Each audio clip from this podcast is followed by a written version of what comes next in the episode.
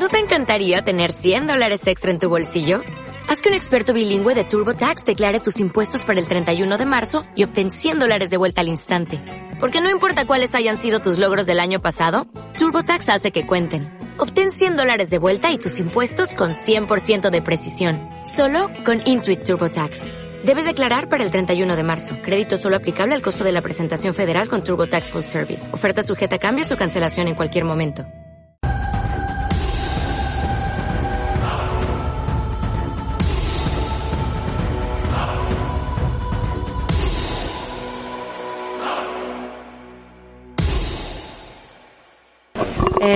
Bueno, pues venía a promocionar Irreal para Play Z y lo primero que me llamaba la atención y quería preguntaros, ¿por qué Irreal con Y? Ah, esa es suya. ¿Sí? Irreal con Y. Tengo que desarrollarlo mentalmente, ¿eh? Combinación de... Es una combinación, sí. Es una combinación. La serie habla de, de algo... La serie habla de algo muy concreto que está relacionado con la violencia de género y que es muy grave y... y hay veces que estas cosas eh, parecen irreales, ¿sabes? O sea, parece que no pasan. Entonces el, el título juega con esto, irreal, pero en realidad es una Y y real, ¿sabes? ¿Qué te ha quedado claro? Incre- un juego de palabras. Me parece estupendo. Es un thriller de acción protagonizado por dos mujeres que mezcla imagen real y animación en 2D. Entonces me gustaría saber qué aporta de extra la utilización de la animación en esta historia. Él es el diseñador. Bueno, a ver, de- nosotros desde el principio eh, era una cosa que teníamos en mente porque hemos trabajado ya mucho juntos con, con muchos proyectos y casi siempre intentamos meter el tema de la animación, porque yo soy animador y quiero meterlo. pero no, pero en este caso sí que es una serie que yo creo que, que está muy justificado, no es nada gratuito. O sea, queríamos introducir de alguna manera el mundo de los superhéroes que tiene en la cabeza este personaje, eh, Lucía, su fantasía, el cómo ella ve las cosas y cómo tiene su propia realidad, y eso lo queríamos hacer con, con la animación, y yo creo que, que le da un puntito diferente porque siempre es algo que te sorprende, ¿no? Ver de repente aquí, sobre todo aquí en España, ver una imagen, o sea, ver imagen real y de repente que ver la animación dice, anda. Aporta como ese extra, yo creo, y, que está justificado, o sea, que no es una cosa gratuita. Claro, al final es algo diferente. Y también quería saber eh, cuáles son o han sido tus referentes o tus influencias para hacer este tipo de animación o por qué has decidido eh, esta animación para el proyecto. Bueno, en realidad esto, esta es jodida, ¿eh? porque esto es un, es un batiburrillo de muchas influencias que tengo. Eh, antes comentaba que, bueno, eh, Kick-Ass, como la película me, me ha influido un poco en la estética. eh, la de Scott Pilgrim también, luego en el mundo de los cómics todos, o sea, tengo ahí influencias un poco de todo, la última de Spider-Man eh, me influyó mucho en, en, la estética, pero bueno, al final vas cogiendo un poco de todo y vas creando como tu propio universo que se hace más personal, Aparte, o sea, vas haciendo ahí la receta y, y consigues sacar algo que sea más irreal, o sea, más propio de lo que es la estética irreal, que yo creo que al final tiene un poco su sello, ¿no? De, de estética. Y también saber cómo habéis manejado esas dualidades y dicotomías que se muestran durante toda la serie, como la justicia, la injusticia, lo que es justo y no, cómo habéis controlado un poco eso para no posicionaros tampoco, quizás. Irreal es una historia de ficción, ¿vale? Tiene algunos referentes algunas historias y obviamente mama algunos sitios, pero es una historia de ficción. Que además, eh, que además empieza en un código de comedia, pero es para hablar de un tema muy serio y te lleva a, otro lugar. Y yo creo que este es un canal bueno. Y queda muy abierto a la interpretación del espectador. Obviamente nosotros no, no apoyamos que, que tengas que tomarte la justicia por tu mano, esto es evidente pero, pero yo creo que es una serie muy abierta para que la gente saque sus propias conclusiones. Claro, además yo creo que o sea, lo interesante es que se plantean un poco los diferentes puntos de vista en la, en la serie. Entonces cada uno al final pues dirá, dirá, oye, esto, estoy con esto, lo que ha dicho este, no, yo estoy con lo que ha dicho el otro. Y al final es un, poco ese debate es el que yo creo que también interesa, o sea, que, que hay muchas opiniones sobre todo esto y, y, oye, está bien, está mal, pues lógicamente está mal. Pero esto en la serie está planteado con los dos policías. Esto se plantea con los dos policías. Hay una de, las, de los policías que, que dice hay que seguir las normas siempre. Para eso están los fiscales, los eh, jueces, la policía. y el otro dice, bueno. Entonces, bueno, ahí se plantea el debate con ellos. Y también que habéis querido explorar con cada uno de los personajes. Esta ya más sencillita. Sí, hemos querido explorar con cada. A mí están pareciendo dificilísimas. todas, pero- Yo creo, yo creo que al final está, es más de director, pero bueno, yo, Perdón, Em, yo creo que son un poco la razón y la locura, pero en el fondo también una locura hasta que cierto punto, porque cuando estás desesperado, cuando ya no puedes más, cuando te ha pasado lo que te ha pasado, pues entiendes que la locura al final aflora, pero, pero es que es una locura totalmente eh, justificada, ¿no? Por- Entonces yo creo que empiezan dos caminos, como uno más de razón, otro de locura, y hay un momento en el que se empieza a tener una línea que ya no sabe diferenciar mucho entre uno y otro, ¿no? Así que la locura está justificada, ¿no? Va, La que has liado ahora. No, no está, liado, no, pollita, perdona, pero- no está justificada, pero que hay que entender porque hay gente que, que al final eh, está desesperada. O sea, Hay una historia detrás. hay una historia detrás. Es verdad que en el planteamiento es lo que decía Nuno al principio, ellas son como... De hecho había gente eh, que nos decía, esto es como el club de la lucha. Había, había mucha gente que nos lo ha dicho, que, que pensamos, yo pensé, joder, qué puta, que llegamos como 20 años tarde a esto. Pero es eh, lo que todos tenemos dentro a veces.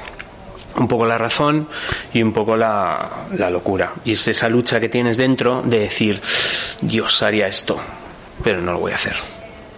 El dilema, ¿no? De qué elegir. ¿Es también la salud mental uno de los planteamientos de Real? Claro, con lo que me refería antes, a ver, que esto ha quedado un poco así, es que es muy fácil decir está loca, está loca, y eso es todo el mundo cuando bueno, hay cosas que no entiende dice está loca, pero hay que entender que ahí detrás hay un montón de cosas que ha construido la persona que es en ese momento.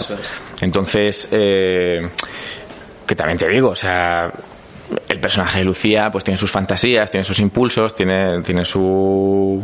Pero ahí queda cada uno para juzgarla en lo que está haciendo, dónde están sus límites y, y, y cuándo los está sobrepasando, claro. Y. Sí, muy bien contesta. ¿Y por qué esa decisión de tono y estética para narrar, como comentaba antes, un tema tan serio? Porque. mm, bueno, el tono. eh, o sea, yo creo que la comedia es un buen canal para hablar de cosas serias porque puedes plantear los temas de una manera más relajada y luego ir entrando. Em, la estética nos ayuda a crear un universo muy particular que yo creo que engancha. Te enganchas a los personajes que a veces están al límite de la caricatura.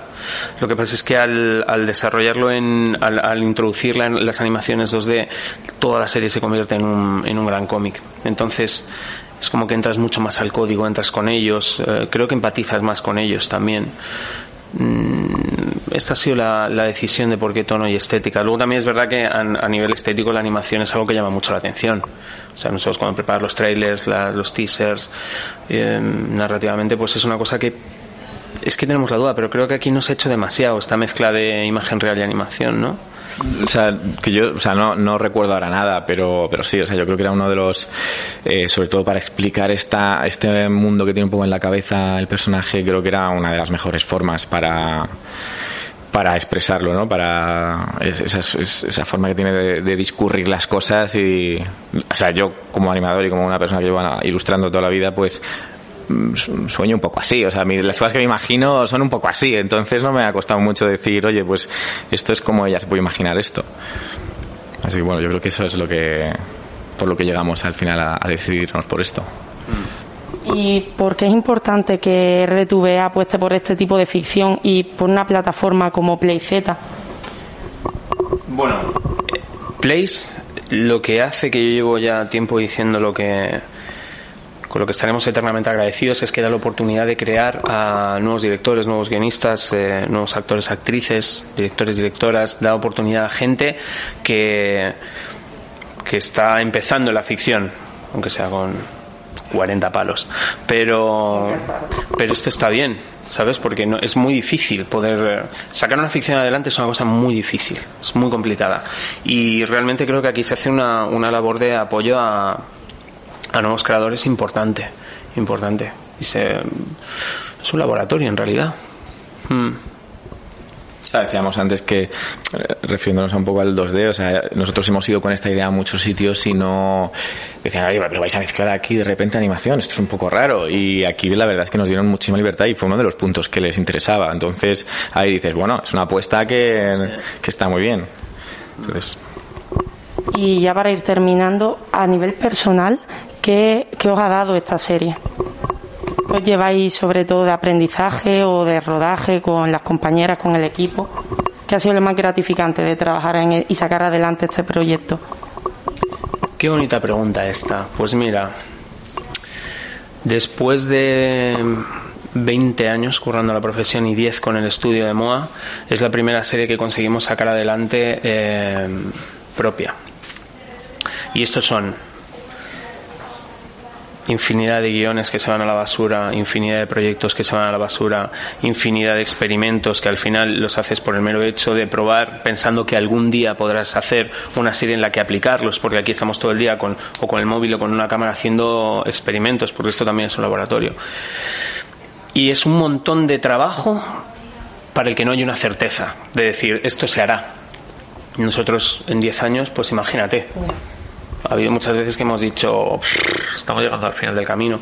Entonces, de repente, que, que surja la oportunidad, además de la forma que ha surgido, que era un proyecto que ya se iba, que ya acabábamos con él, porque no había manera de colocarlo en cuatro años, y en el último momento gana un concurso que nos permite hacer el, el piloto y luego la serie, pues mira, es que ayer estábamos, por ejemplo, en la Resistencia, que salieron Angie Becky, estábamos Jenny, Nuño y yo, y, y yo me emocioné, la verdad, cuando salieron y Broncano presentó la serie, me emocioné mucho, porque dije, hostia, hasta dónde hemos llegado a base de curro, ¿sabes?